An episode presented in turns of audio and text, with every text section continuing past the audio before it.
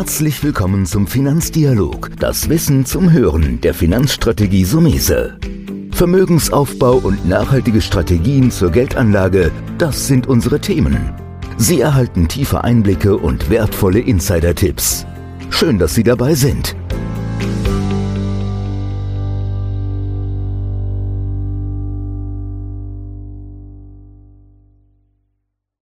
Bei mir ist Finanzstratege Antonio Sumese und du hast heute etwas Neues mitgebracht. Ich sage mal das Stichwort LTIF.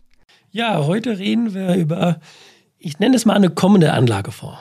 Der LTIF, der European Long Term Investment Fund, ist ein europäisches Langzeitinvestmentvehikel, wenn man so will.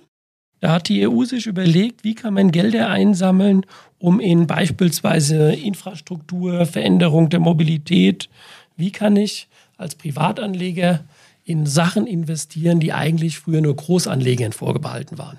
Weil wenn ich jetzt ein Großanleger bin und ich habe 10 Millionen Euro und sage, komm, ich investiere jetzt mal 500.000 oder eine Million in den, ich sage mal, Glasfaserausbau in Paris, um mal ein Beispiel zu nennen, dann ist das für einen Privatanleger eigentlich nicht möglich gewesen. A, weil die Summen sehr groß ist, weil man auch gesagt hat, naja, man sollte zum Schutz der Anleger, weil ja immer auch Verluste möglich sind, ähm, nur oder sehr potent sein, was ja meine Aussage jetzt ist. Und so wurde der LTIF erfunden. Den gibt es allerdings schon seit 2015. Aber bis der regulatorisch so weit war, kommt er jetzt langsam auf die Anleger zu. Okay, das ist aber was ganz, ganz Spezielles. Für wen ist denn das überhaupt interessant? Ja, das, das ist ja wieder so immer so ein bisschen ein Thema. Weil es eine sehr langfristige Anlage ist, haben wir da schon das erste Kriterium. Also ein LTIF ist nichts, wenn ich jetzt sage, ich will mein Geld drei, vier, fünf, sechs, sieben Jahre anlegen. Sondern du musst sagen, ich bin bereit, vielleicht auch mein Geld zehn Jahre liegen zu lassen, weil wir kennen es ja aus dem normalen Fonds oder aus dem ETF. Ich kaufe einen Aktienfonds oder einen Aktien-ETF, dann kann ich es täglich kaufen und verkaufen. Also liquide. Da sind wir bei den, bei den Vorteilen, die ich angesprochen habe, des LTIFs. Ich kann in Anlagesegmente investieren, die wir früher vielleicht ein bisschen vorbehalten waren.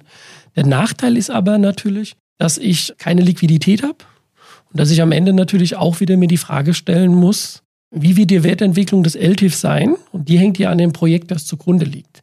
Ich wollte es einfach mal in eine Podcast-Folge reinbringen, weil ich persönlich jetzt mal so in die Glaskugel schaue und sage, viele Berater und Banken werden mit diesem Thema demnächst um die Ecke kommen. Und für mich persönlich, der sich auch mit solchen Dingen nicht auseinandersetzen muss, ist es eher ein Randprodukt. Ich glaube nicht, dass der LTIF für alle geeignet ist, weil er eine sehr spezielle Ausrichtung hat. Aber es wird, naja, ich prognostiziere mal, in den nächsten sechs bis zwölf Monaten wird da wahnsinnig viel Werbung kommen, weil die Finanzindustrie ja, und ich sage jetzt mal diesen positiven Gedanke der EU, Privatgelder in, in Projekte, die uns alle vielleicht gut tun, zu investieren, einzusammeln. Es geht am Ende immer ums Kapital und auch eine EU. Oder wir alle als, als Land, als Regierung oder als Regierungen Bürger von Regierungen, wir müssen ja finanzielle Projekte stemmen, sei es Ausbau der Infrastruktur beispielsweise. Da ist ja nicht immer nur Straße, da kann Wind, Sonne etc. Und vielleicht bleiben wir an dem Beispiel, weil es mir auch einfällt, du kannst ja an, einem Windrad dich direkt beteiligen, ja? aber das ist natürlich sehr risikoreich, wenn es sich nicht dreht. Du kannst dich an mehreren Windrädern und hier will der LTIF im Prinzip ein bisschen anhängen. Dieser European Long-Term Investment Fund, muss mich erstmal dran gewöhnen, auch LTIF genannt, ist im Prinzip ich nenne es mal eine besondere Anlagekategorie. Also langfristig haben wir jetzt schon gelernt. Das heißt, es muss ja irgendeinen Vorteil haben, wenn ich jetzt Geld nehme und stecke das da langfristig rein. Gibt es da irgendeine Vorteile gegenüber anderen Anlagen? Ja gut, der Vorteil, und deswegen bin ich ja noch ein bisschen kritisch, und du merkst, ich bin ja noch nicht ganz so begeistert, weil ich will erstmal in meiner Welt, vielleicht dauert es dann auch fünf oder acht Jahre, erstmal wirklich LTIF sehen, wie die wirklich in der Praxis dann performt haben. Der Vorteil ist ja erstmal so, und das fasse ich nochmal zusammen, ist, ich kann in eine Anlageform investieren, wo ich früher gar nicht so leicht reingekommen bin. Weil früher hat die EU gesagt, naja, du solltest mindestens 100.000 Euro besitzen und wenn du dann davon 10 Prozent solltest du dann vielleicht risikoreich anlegen. In der Form von besonderen Beteiligungen, nennen wir es mal Wind, Schiffe, Solar etc.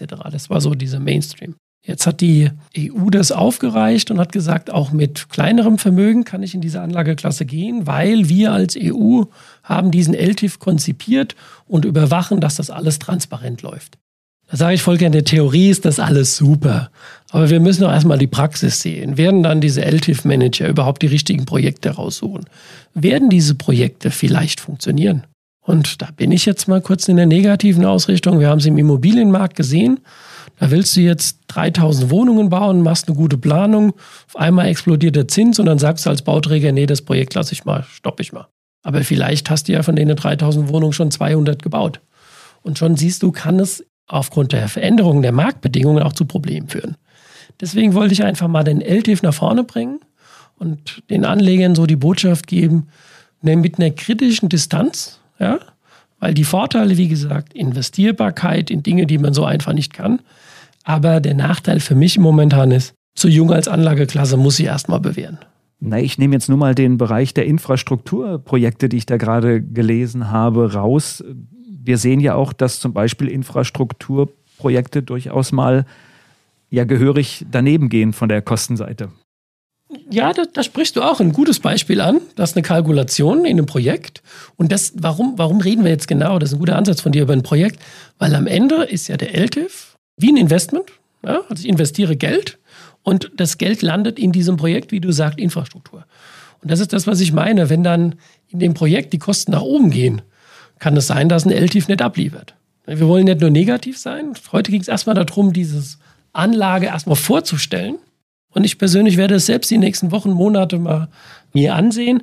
Ich sehe momentan leicht kritische Distanz, weil wenn zu sehr für etwas, ich sag mal, Neues ähm, Werbung gemacht wird und die wird demnächst kommen, ist oft immer so ein bisschen, naja, Vorschusslorbeeren und bei manchen Anlageentscheidungen, Volker, bin ich total altmodisch und sage, wenn ein Fonds fünf Jahre am Markt ist oder wenn ein Aktienunternehmen, ich meine, ich kann die Aktienunternehmen morgen gründen ja, und übermorgen investieren, aber ich gucke mir lieber gerne Geschäftsmodelle an, die schon länger am Markt sind, ob sie sich wirklich ähm, etabliert haben. Ich glaube, um das beurteilen zu können, muss man dann auch sehen, um welche Projekte, welche Dinge landen in diesem Fonds und äh, auch wer managt es. Ne? Das ist vielleicht ein gutes Fazit nochmal, ja, weil wir haben jetzt nur einen kleinen Ausblick gewagt. Ich sitze auch da und sage, naja, mal sehen, welche LTIFs mit welchem Inhalt uns demnächst offeriert werden. Und dann muss man, wie oft bei einer Anlageentscheidung, sich die Frage stellen, kann das in mein Portfolio reinpassen? Aber wie gesagt, ich wollte es einfach nach vorne bringen und vielleicht den Hörern jetzt schon mal ein bisschen Gelegenheit zu geben, dass sie nicht ganz überrascht sind, wenn vielleicht Ihr Berater oder Ihr Banker kommt und sagt, ich habe da was für Sie, ein LTIF. Ich nehme jetzt mal die kritische Distanz von dir, die du hier auch durchaus aufgebracht hast. Ich glaube, eine Beratung und Gespräche darüber sind vor dem Investment, glaube ich, sinnvoll. Die, die Analyse vor jeder Anlageentscheidung, klar, wir sind jetzt ein Beratungshaus und da ist es ja unser Job, das wieder aufzubereiten. Aber ein Beratungshaus oder ein Berater wie ich oder meine beiden Kolleginnen, wir müssen ja auch manchmal sagen, hey, stopp, das verstehen wir selbst nicht, ganz brutal, das ist so komplex. Nicht, weil wir dumm sind, sondern weil da einfach Parameter drin sind, die wir gar nicht überschauen können. Also dieses berühmte viel Zukunftsmusik. Und vielleicht noch eine Gefahr, die ich oft sehe und da hilft, wenn man 30 Jahre dabei ist. Oft ist es so, dass es heißt, ja, das hätte in der Vergangenheit so und so funktioniert. Ja, aber das waren nur theoretische Zahlen. Also, wir bleiben mal am Ballfolger, würde ich sagen, und vielleicht machen wir in zwölf Monaten ein LTIF-Update. Mehr Informationen dazu in den Shownotes und in 14 Tagen sind wir wieder da mit diesem Podcast. Das war der Finanzdialog, das Wissen zum Hören der Finanzstrategie Sumese. Natürlich ist dieser Podcast keine Anlageempfehlung, denn jede Anlageentscheidung muss individuell getroffen werden. Idealerweise ist sie Teil einer ganzheitlichen Strategie, die exakt zu Ihnen passt. Dazu müssten wir uns persönlich kennenlernen. Besuchen Sie uns auf sumese.de